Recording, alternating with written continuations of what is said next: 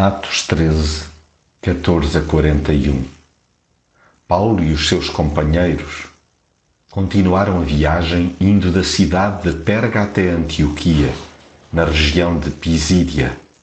No sábado, entraram na sinagoga e sentaram-se. Depois da leitura da lei de Moisés e dos livros dos profetas, os chefes da sinagoga mandaram-lhes dizer: Irmãos, se têm alguma palavra de edificação para o povo, falem.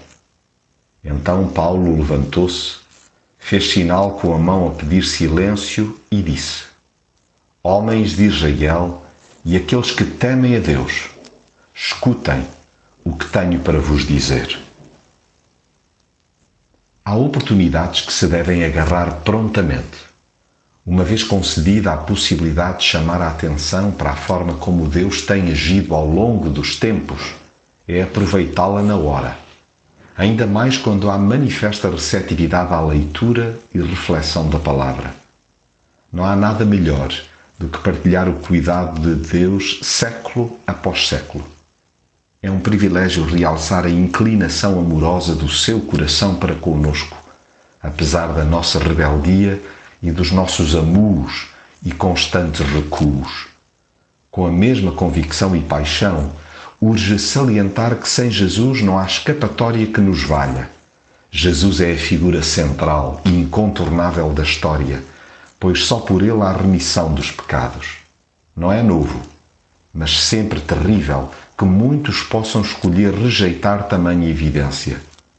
Certo é nada poder alterar o facto de Jesus ter sido morto após terem cumprido todas as coisas que dele estavam escritas, tirado do madeiro, posto na sepultura e, sobretudo, Deus o ter ressuscitado dentre os mortos. Deus tem estado sempre no controle de tudo e, no final, os seus propósitos e a sua vontade reinarão sobre todos. Sublinhe-se, portanto, que por Jesus é justificado todo o que crê e é condenado o que o despreza.